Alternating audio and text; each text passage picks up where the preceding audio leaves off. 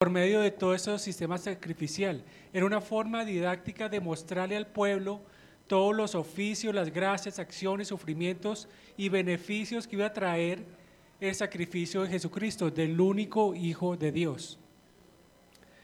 Ahora, para empezar entendiendo un poco más ese sistema sacrificial, también los propósitos que tenía, relataba el doctor Sproul que un día enseñando sobre el derramamiento de sangre, sobre los sacrificios de animales, y que en últimas terminó siendo sacrificio de un ser humano como Jesucristo y de muchas más personas, el judío se levantó y le dijo, eso es algo grotesco, o sea, es algo ofensivo, le decía. Y si uno se pone a meditar un poco en esto, en realidad es algo grotesco. Ustedes imagínense que actualmente en los servicios cristianos se hagan sacrificios. ¿No les parece una grosería, algo grotesco? Venir a derramar sangre aquí, puede ser el aire libre, no importa. Podemos reunirnos en un potrero y hay un altar y ah, cogemos animales, los sacrificamos y derramamos sangre por todo lado. ¿No es grotesco y ofensivo eso? Realmente sí lo es, hermanos. Es algo grotesco, es algo ofensivo realmente. Y lo vemos mucho más grotesco cuando presentamos seres humanos, imagínense. ¿Quién va a hacer eso? Y un niño. Imagínense en eso. Un niño muriendo. ¿Por qué vemos tan grotesco esta escena? Bueno, primero porque derramar sangre es algo horrible. Nadie quiere eso. Y segundo, porque la imagen de un niño eh, viene a nuestra mente algo inocente, ¿no? Que es una persona inocente porque la van a sacrificar, ¿no es cierto? Pues bueno, hermanos, lo más grotesco y ofensivo en el, en el mundo que ha existido es la muerte del Hijo de Dios, porque Jesucristo es más santo y más inofensivo que un niño. Él no tiene pecado, Él no tiene el pecado de Adán como lo tiene un bebé. Un bebé en el vientre de la madre ya es culpable por el pecado de Adán y Eva. Jesucristo no tiene ese pecado y Él nunca violó la ley. Por lo tanto, el sacrificio de Jesucristo es el hecho más grotesco y ofensivo que se haya presenciado en esta tierra en realidad. ¿Y por qué es grotesco y ofensivo? Bueno, no es culpa de Él realmente, es culpa de nosotros, hermanos. Porque es por nuestra culpa, por nuestro pecado, Él es lo grotesco, eso es lo horrible y que todo ese pecado y maldad fue puesta en Jesucristo. Y Jesucristo se desnudó ante la ira de Dios, se presentó sin ninguna defensa ante la presencia de Dios y murió en esa cruz. Por eso un sacrificio es grotesco. Por eso un sacrificio realmente es totalmente ofensivo y el mayor acto de ofensa realmente ha sido Jesucristo en esa cruz, completamente desnudo, desprovisto de cualquier bien y él voluntariamente se ofreció. Vamos a ver cómo este evento en esa cruz se representó de una forma didáctica en el Antiguo Testamento por medio del sistema de sacrificios y todas las ceremonias. Y lo que algunas de estas cosas significaban porque realmente hay mucho significado en cada cosa. Como les digo, representa la gratitud, las acciones, sufrimientos, beneficios y los oficios de Jesucristo, todo el sistema sacrificial. Pero vamos a estudiar unas partes importantes, las más importantes sobre el sistema sacrificial. Esas son la expiación, la propiciación, la quema de los animales, la sustitución y también vamos a ver la cobertura, cómo se cubría con sangre todas las partes. Vamos a ver qué significaban. Para empezar vamos a ver sobre la expiación. ¿Qué significa expiación? Expiar tiene la idea de eliminar algo, eliminar el pecado. Cuando hablamos de espiar el pecado del pueblo significa eliminar el pecado del pueblo, quitar la contaminación que hay en ellos. ¿Han escuchado el chivo expiatorio? ¿En algunos eventos lo han escuchado? ¿A qué se refiere? Escoger, eh, eh, digamos, yo cometí algo, cometí algo mal, pero yo no quiero que me culpen. Entonces me invento, cojo a otra persona para que la culpen a ella. Esa persona es mi chivo expiatorio. O sea, van a, culpar a otro por algo que yo hice.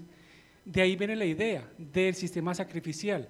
¿Y cuál era esa idea? Leamos lo que dice Levítico 17:11. Levítico 16:21, perdón. Después Aarón pondrá ambos manos sobre la cabeza del macho cabrío y confesará sobre él todas las iniquidades de los israelitas y todas sus transgresiones, todos sus pecados y poniéndolo sobre la cabeza del macho cabrío, lo enviará al desierto. ¿Qué significaba esto? Cuando el sacerdote como representante del pueblo colocaba las manos sobre el macho cabrío, él de una forma simbólica transfería el pecado del pueblo sobre este animal y era expulsado al desierto. O sea, la idea de expiación estaba acá representada como apartar lo más lejos posible del pueblo el pecado. Por eso se arrojaba al desierto. El desierto, pues cualquiera se pierde, ¿no? Y un animal solo, pues iba a perder, iba a alejarse completamente del pueblo de Dios, simbolizando la lejanía que iba a colocar Dios entre el hombre y el pecado, para que esa forma se presentara agradable ante Dios. Vea cómo lo expresa el salmista en el Salmo 103.12. Él cuando escribió esto tendría, seguramente tenía en mente esta idea. Dice, como está lejos el oriente del occidente, así alejó de nosotros nuestras transgresiones.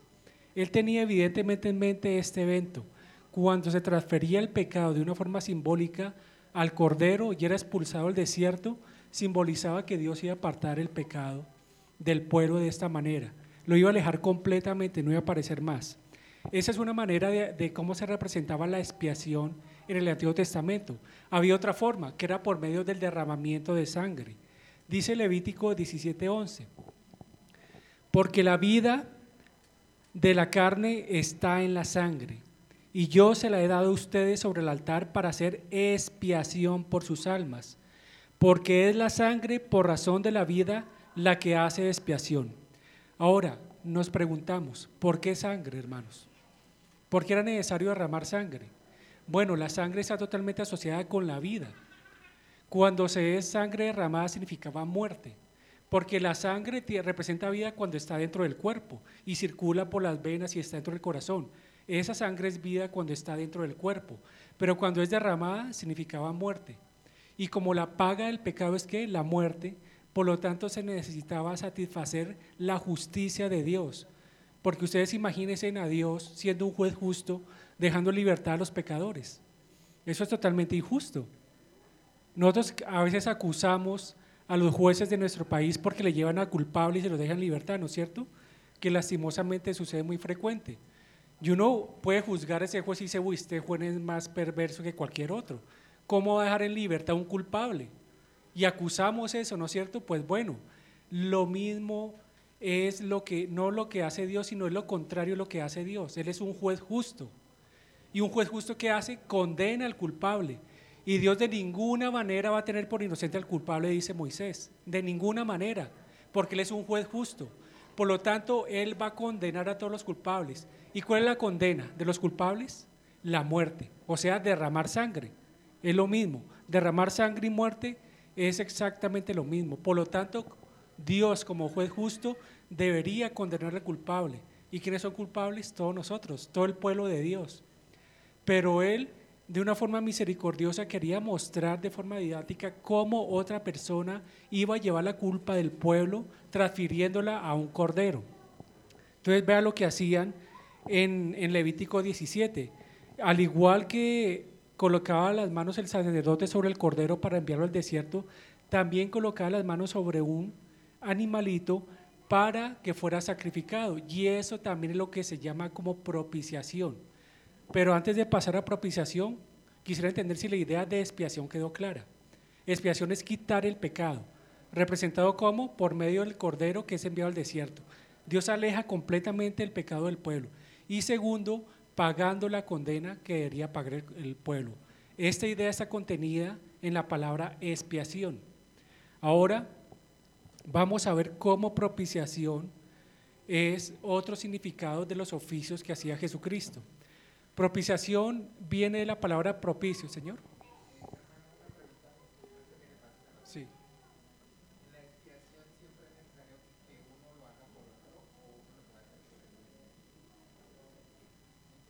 cada uno debía hacerlo.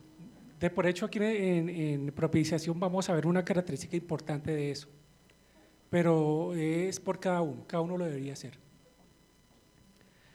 Propiciación. La propiciación significa satisfacer las demandas de la santidad y justicia de Dios. Satisfacer las demandas de la justicia y santidad de Dios. Cuando alguien se presenta ante un rey, ante una persona, pues bueno, no sé si han tenido la oportunidad de pronto de acercarse tan solo al palacio. Yo he tenido la oportunidad y a mí me decían, usted no puede ir con cualquier eh, chiro por ahí. Tiene que vestirse bien, elegante. Y yo no iba, yo no iba a presentar donde el presidente. Yo solamente iba a entrar al palacio, ¿sí? Ahora imagínense presentarse ante el presidente, ante una persona eminente. Entonces a mí me decían, tiene que ir así y así y así, y tiene que cumplir con ciertos requisitos de pulcritud ante, para entrar solamente allá.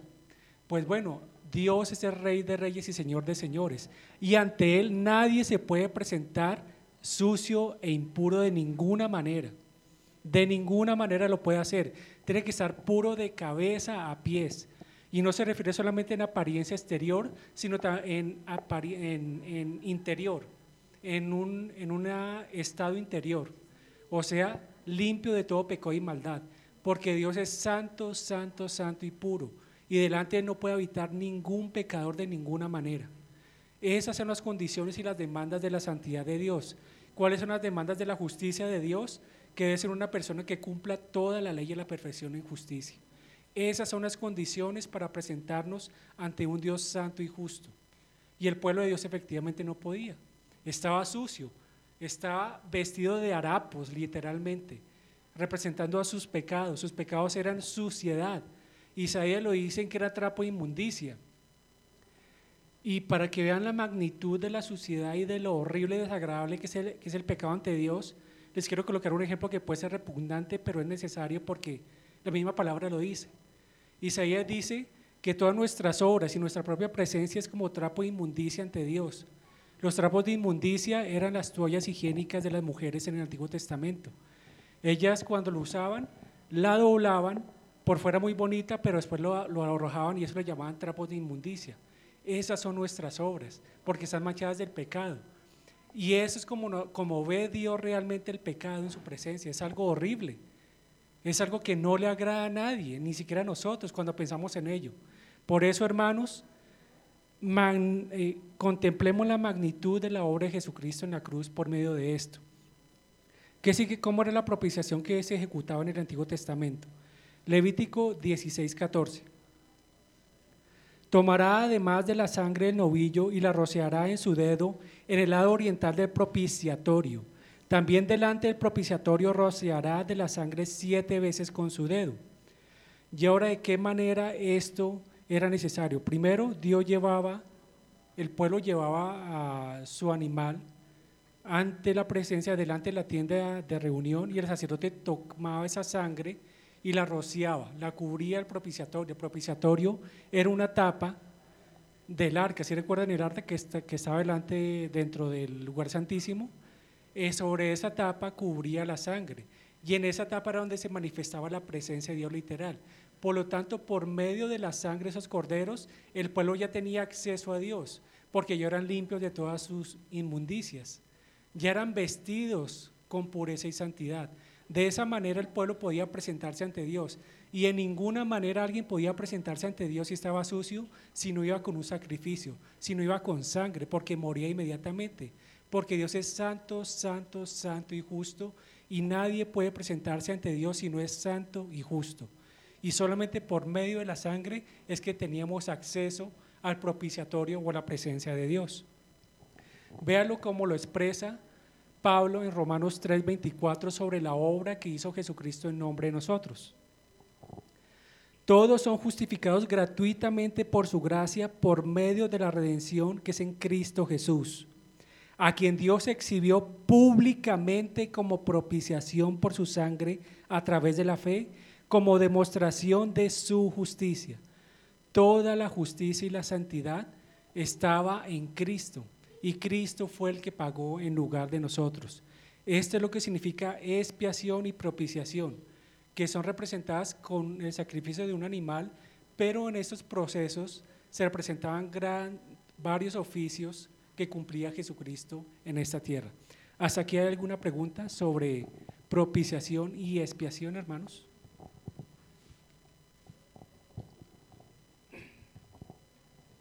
Ahora vamos a ver sustitución.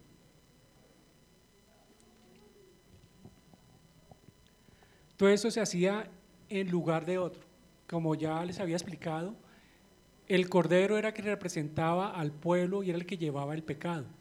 Se, lanzaba lejos al desierto para alejar el pecado del pueblo y también por medio del sacrificio y su sangre se cumplían las demandas de la santidad y la justicia de Dios. Y todo eso se hacía en sustitución, o sea, en lugar del pueblo. Y habían varios pasos que el pueblo debía hacer esto, que eran cumplidos tres pasos por, eran seis pasos en concreto, tres pasos los hacía los israelitas y otros tres pasos los cumplía el sacerdote. Vamos a ver qué dice Levítico 1.3. Si se ofrenda un holocausto del ganado, ofrecerá un macho sin defecto. Lo ofrecerá a la entrada de la tienda de reunión, para que sea aceptado delante del Señor. Pondrá su mano sobre la cabeza del holocausto y le será aceptado como expiación suya. Y aquí está la respuesta del hermano. ¿Expiación de quién? Suya. Entonces, él, el adorador, el israelita, debía sacar de su propiedad, de sus propios animales, debía sacar un animal para llevarlo en sacrificio, caminar hasta el lugar santo, que por hecho no era una travesía fácil porque era un pueblo de más de, cuatro, de 400 mil habitantes, imagínese eso.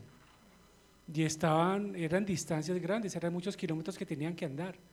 Entonces era realmente un trabajo difícil, no solamente económico sacar de su sustento porque los animalitos eran sustento para el pueblo, sino también representaba cansancio y fatiga llevar el animal sacrificarlo delante de la tienda, exponerse a la sangre, digamos a todo lo repugnante que se representa un sacrificio, como derramar sangre por todos lados, sacar las entrañas.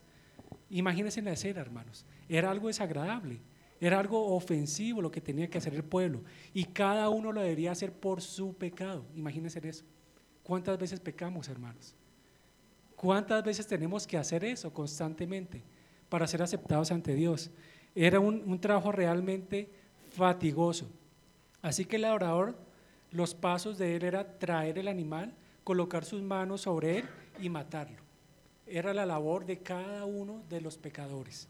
Ahora el sacerdote qué hacía? Tomaba esa sangre, la rociaba sobre el altar y después las otras partes las quemaba. ¿Qué dice Levítico 1.5? Sobre el sacerdote. Entonces el sacerdote degollará el novillo delante del Señor, y los sacerdotes, hijos de Aarón, ofrecerán la sangre y la rociarán por todos los lados sobre el altar que está a la entrada de la tienda de reunión. Todos estos eventos que hace tanto el israelita como el sacerdote implican una acción que ellos debían hacer. Y eso es algo importante aquí, porque Jesucristo fue el que hizo absolutamente todo por nosotros, hermanos todos los pecados, todos los animales que nosotros deberíamos haber llevado si viviéramos en esa época por nuestros pecados, Cristo se presentó una sola vez y para siempre para cubrir nuestro pecado, todo nuestro pecado, pasado, presente y futuro. Vean lo que dice Hebreos 7:26. Porque convenía que tuviéramos tal sumo sacerdote, santo, inocente, inmaculado, apartado de los pecadores y exaltado más allá de los cielos que no necesita como aquellos sumos sacerdotes ofrecer sacrificios diariamente, primero por sus propios pecados y después por los pecados del pueblo, porque esto Jesús lo hizo una sola vez para siempre, cuando Él mismo se ofreció. Él mismo se ofreció. Todos esos sacrificios representaban solamente a Jesucristo y todo lo que hizo en la cruz. Jesucristo fue el sacerdote que intercedió por nosotros. Jesucristo es el mismo Israel que pagó por los pecados. Jesucristo es el mismo Cordero que se presentó ante Dios. Por eso es de una forma didáctica que Dios representaba todo eso, porque una sola persona iba a cumplir todo esto. Pero Dios lo separó en partecitas. Esto representa un oficio, esto representa una acción, una gratitud, porque quería mostrarle de una forma didáctica al pueblo todo lo que iba a hacer Jesucristo por nosotros. Nosotros tenemos la revelación más completa y entendemos todo esto. Pero cuando estudiamos cada partecita en el sistema sacrificial, nos maravillamos más de la obra de Dios, de cómo Dios es misericordioso y bondadoso con nosotros, ¿no es cierto? Por eso estudiar el Antiguo Testamento, el sistema sacrificial, cómo funcionaban los sacrificios antes, nos ayudan a entender mucho más de los oficios de Jesucristo y cómo tenemos redención, perdón, qué significa expiación, propiciación, cómo todo eso lo aplicó Jesucristo a nombre de nosotros. Así que la sustitución en el Antiguo Testamento era hecho totalmente por el, por el, el adorador, o sea, el israelita, y por el sacerdote también. Pero Cristo ahora lo hizo una sola vez para siempre, todo lo hizo por nosotros, derramando su sangre en la cruz. Ahora, hemos leído varias, una palabra que se ha repetido mucho en, esos versículos, que es cubrir, ¿no es cierto? Que tomaba la sangre y cubrían el propiciatorio. Y aún también ellos mismos se cubrían en la frente, en la nariz, en las orejas, los sacerdotes también debían cubrirse de sangre. Y esta palabra se repite mucho en el sistema sacrificial. Y es muy importante esta palabra porque esta fue una obra que Dios empezó a hacer aún en el Edén después de que fueron expulsados a Adán y Eva.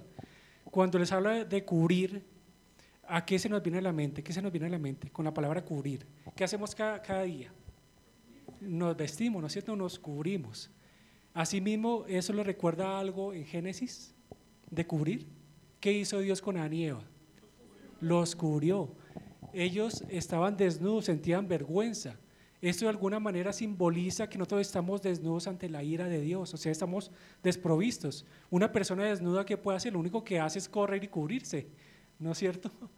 O sea, cuando está ante el ataque de alguien, una persona lo que hace es vestirse, armarse primero y cubrirse también de muchas maneras para, para no ser atacado por su enemigo, ¿no es cierto?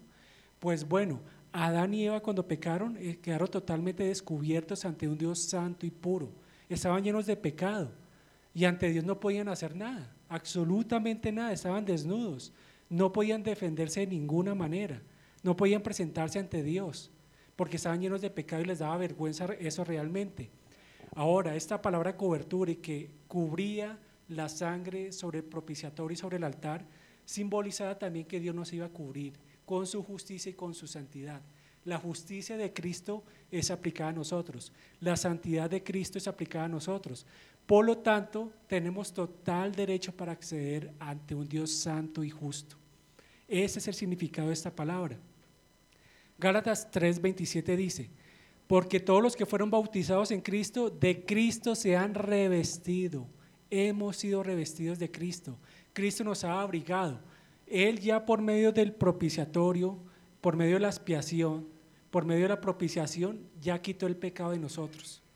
Ya apartó eso de nosotros, lo eliminó completamente. Alejó completamente nuestro pecado. Ahora, ¿qué va a hacer? Nos va a vestir de su justicia y su santidad. Nos va a cubrir. Es increíble la obra de Él. Vean lo que dice Isaías 61:10. En gran manera me gozaré en el Señor. Mi alma se regocijará en mi Dios, porque Él me ha vestido de ropas de salvación me han vuelto en manto de justicia. Isaías alcanzó a ver de alguna visión, de alguna manera, por medio de la fe, él alcanzó a ver lo que simbolizaban todos los sacrificios. Él alcanzó a recordar quizás el evento en el Edén, cuando Dios cubrió con un manto, con unas pieles a Adán y a Eva. Aquí está Jesucristo, Él me va a cubrir, Él me va a limpiar de todo mi pecado y me va a abrigar y me va a llenar de santidad. Eso simbolizaba también en el sistema de sacrificios lo que era cubrir con sangre las partes y también cubrir la cobertura que traía la sangre de los corderos sobre el pueblo. Jesucristo nos cubre de su santidad y de su justicia para presentarnos aceptables ante Dios, para cumplir las demandas de Dios, que nosotros no podemos cumplir, pero otro la cumplió por mí. Un sustituto lo cumplió todo por mí. Dice también en Juan 19, 23. Entonces los soldados cuando crucificaron a Jesús tomaron sus vestidos. ¿Hace algún clic esto en sus mentes, hermanos? ¿Qué pasó ahí? Cristo fue el desnudado para vestirnos a nosotros. Increíble eso, hermanos. Él fue el que llevó toda la vergüenza, el que fue expuesto ante la ira de Dios. Jesucristo fue para vestirnos a nosotros. Él se quitó sus vestiduras de justicia y santidad, se expuso ante la ira de Dios y nos vistió a nosotros con justicia y con santidad. Esa es la obra de misericordia de Dios. Es increíble entender la obra de Dios en nuestras vidas, cómo nos cubre de santidad y humildad y que todo lo hizo Él, no nosotros. Él lo hizo a favor de nosotros. Última parte que vamos a estudiar, la quemadura de las partes de los animales. Todo animal que era quemado, pues obviamente toda cosa quemada levanta humo, ¿no? Y eso representa pues siempre que va a subir a los cielos. Es algo que va a subir ante, ante los ojos de Dios, que va a ser presente ante Él, que Él lo va a oler. Dice Levítico 1.9. El que presenta el holocausto lavará las entrañas y las patas con agua y el sacerdote lo quemará todo sobre el altar como holocausto. Es una ofrenda encendida de aroma agradable para el Señor. ¿Qué era agradable al Señor? Pues bueno, ver que realmente alguien murió, que fue satisfecha su ira, no porque murió y punto, no porque derramó sangre, no, era porque Dios es justo y todo juez justo demanda que el culpable pague su condena y la paga el pecado de la muerte. Por lo tanto, cuando alguien moría, subía aroma agradable ante Dios porque se cumplía la justicia. Es lo mismo que cualquier persona demanda acá. Uno dirá, uy, ¿cómo así que, cómo así que morir? Ese Dios tan sanguinario, dirán muchos, ¿no? Como acusaban también al doctor Sproul en esa conferencia que daba. Pero realmente es lo que también todos y aún los incrédulos pagan y, y los incrédulos demandan de los jueces de este mundo. Uy, ¿por qué no lo condenó? Debería morir esa persona. ¿No es lo que escuchamos realmente? Y eso realmente está en nuestra naturaleza humana, porque el ser humano demanda santidad, demanda justicia en todo. Ahora, cuando Dios cumple esto, ¿será Dios injusto? No, es totalmente justo, Él lo debe ser. Alguien debe morir y eh, su sangre quemada, su carne quemada debe subir como aroma agradable ante Dios. Eso es un aroma agradable ante Dios, que se haga justicia. Pero ya hemos visto hay un sustituto. Y eso era un holocausto, era un animalito, el que moría en nombre nuestro y cuando se quemaba subía un aroma agradable ante Dios. Era agradable ante Dios. Vea lo que dice Pablo en Efesios 5.2. Y anden en amor, así como también Cristo les amó y se dio a sí mismo por nosotros. Ofrenda y sacrificio a Dios como, como fragante aroma. Él se presentó como una ofrenda, se presentó voluntariamente como una ofrenda y como un sacrificio en el verdadero tabernáculo. Recuerdan que ya estudiamos eso, que hay un tabernáculo verdadero en los cielos. Cuando Él murió en la cruz se presentó en ese verdadero tabernáculo, en ese verdadero templo, se presentó a sí mismo como ofrenda y sacrificio ante Dios y allí fue un aroma agradable ante Él. Fue algo agradable ante Dios realmente que alguien pagara, que se hiciera justicia, que se satisfaciera la demanda de la santidad de Dios y de su justicia. También vean lo que dice Filipenses 4:18. Ahora esto en cuanto a una aplicación, en cuanto a nuestras obras y en cuanto a lo que hacemos. Vimos, ya les explico una parte repugnante sobre cómo nuestras obras son trapos de inmundicia ante Dios, las obras de los incrédulos. Pero vean que ahora como estamos revestidos de Cristo, somos santos, justos, ahora nuestras obras sí son agradables ante Dios porque Él es bondadoso y misericordioso. Todas las obras hechas por un cristiano, hechas para su gloria, en alabanza a su nombre, son un aroma agradable ante Él. Aquí Pablo está hablando de cómo por medio de Pafrodito recibió una ofrenda de parte de la iglesia de los tesalonicenses y dice, pero lo he recibido todo y tengo abundancia, estoy bien abastecido, habiendo recibido de Pafrodito lo que han enviado fragante aroma, sacrificio agradable, agradable a Dios. Ahora nuestras obras, como dar a los necesitados, como escuchar a los hermanos que también que están en angustia, en tristeza, dar consuelo, todo eso son obras que le agradan a Dios. Esos son nuestros verdaderos sacrificios. No esperamos nuevamente que se edifique el templo allí en Jerusalén para presentar otra vez algo tan grotesco como matar animales. Y eso ya sucedió una sola vez y para siempre en Jesucristo. Ahora nuestros sacrificios, ¿cuáles son? Buenas obras. Nuestras buenas obras son sacrificios agradables ante Dios, fragante aroma, sacrificio aceptable, agradable delante de nuestro Dios. Eso simbolizaba la quema de los animales en el tabernáculo, en el altar. ¿Hasta aquí hay alguna pregunta, hermanos? Quiero terminar con un versículo que nos puede resumir todo lo que hemos estudiado y cómo se cumple completamente en Jesucristo. Dice Hebreos 10, del 4 al 7.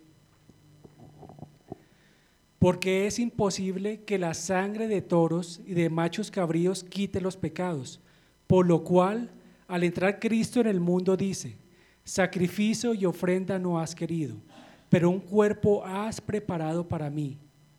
En holocaustos y sacrificios por el pecado no te has complacido. Entonces dije, aquí estoy, yo he venido para hacer, oh Dios, tu voluntad. No eran del agrado realmente los sacrificios de esos animales. Era del agrado cuando el pueblo miraba al futuro por medio de la fe al verdadero Cordero que iba a quitar el pecado del mundo. Lo que se conoce como el Agnus Dei, o sea, el Cordero de Dios. ¿Recuerdan lo que dijo con el Bautista? He aquí el Cordero de Dios que quita el pecado del mundo. Jesucristo es nuestra redención. Jesucristo usa nuestras buenas obras y queremos ir más allá. Jesucristo es toda nuestra justicia. Jesucristo es toda nuestra santidad, hermanos. Ya lo tenemos todo en Cristo. No esperamos más cosas que hagan por nosotros. Él lo hizo todo por nosotros una sola vez y para siempre. Nuestro aroma agradable ante Dios, nuestro vestido de gala es Jesucristo. Porque recuerdan la parábola de la fiesta que organizó un rey. Cuando invitó a todos y vio a uno vestido mal, le dijo, ¿tú qué haces acá? Afuera. Aquí nadie se puede presentar con harapos. Nadie ante la presencia de Dios se puede presentar con pecado, hermanos. Y solamente por medio de la fe en Jesucristo somos purificados y somos cubiertos. Somos vestidos de gala para entrar a la fiesta de Dios, a la cena con nuestro Señor al final de, los tiempos. Esa es nuestra esperanza. Cristo nos viste. Somos aroma agradable ahora ante Dios. Él hace expiación por nuestros pecados, lo aparta de nosotros. Él igualmente también es la propiciación por nuestros pecados.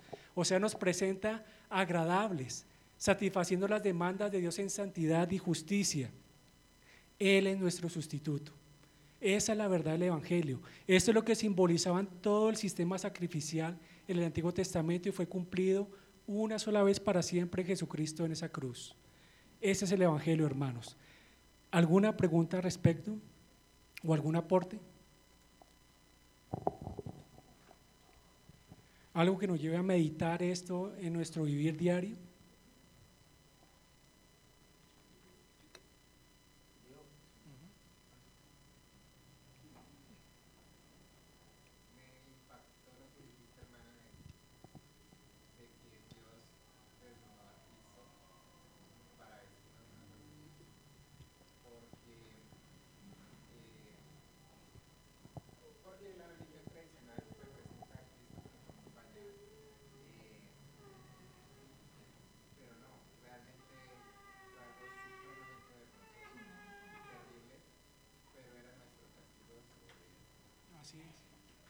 Eso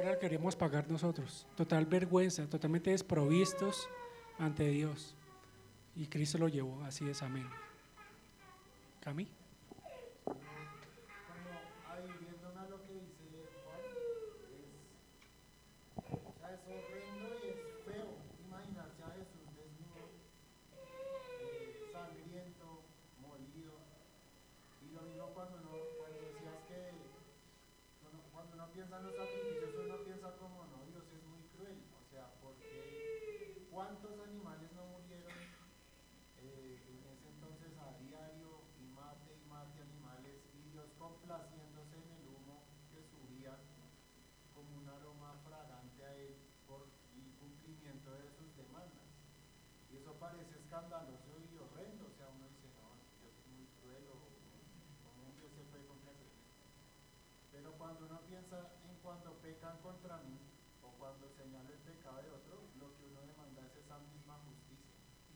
es más, uno en un momento de ira pudiera acabar con alguien de una manera igualmente horrenda. Entonces eso me, me, me hizo pensar bastante en que somos prontos para juzgar incluso a Dios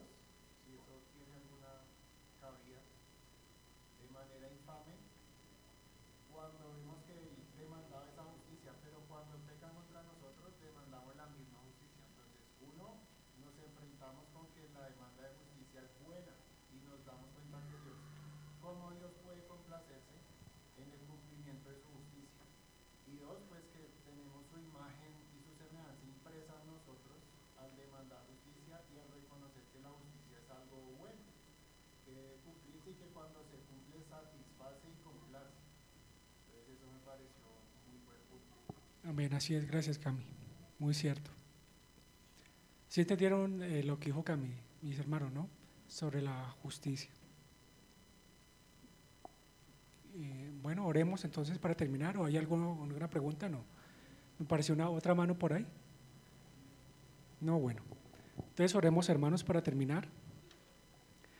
Padre, mil gracias, Padre, porque nos maravillamos, Padre Santo, al contemplar tu sabiduría y tu gran misericordia que has tenido con nosotros, al quitar algo tan horrendo, espantoso y grotesco como lo es el pecado.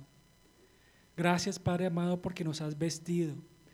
Gracias, Padre, porque en este día podemos disfrutar de este conocimiento y alegrarnos cada día, Padre Santo, en tu salvación.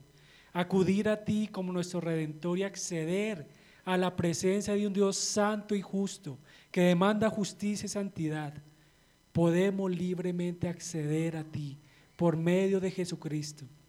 Te agradecemos, Padre, por regalarnos a tu Hijo, por regalarnos este privilegio de disfrutar de ti, de tu palabra, de tu evangelio. Y hoy asimismo ruego que sea un disfrute para mis hermanos, cada día caminar en santidad presentando sacrificios de alabanza ante ti, presentando obras agradables ante ti cada día, que esto es el aroma que tú quieres de parte de nosotros y que ya está hecho en Cristo Jesús. Mil gracias, Padre. Encomendamos esta, este resto de día en tus manos y permítenos preparar nuestro corazón para recibir tu palabra con acción de gracias. Amén. Muy bien, hermanos, tomemos un descansito de unos cinco minuticos y volvemos para el segundo servicio.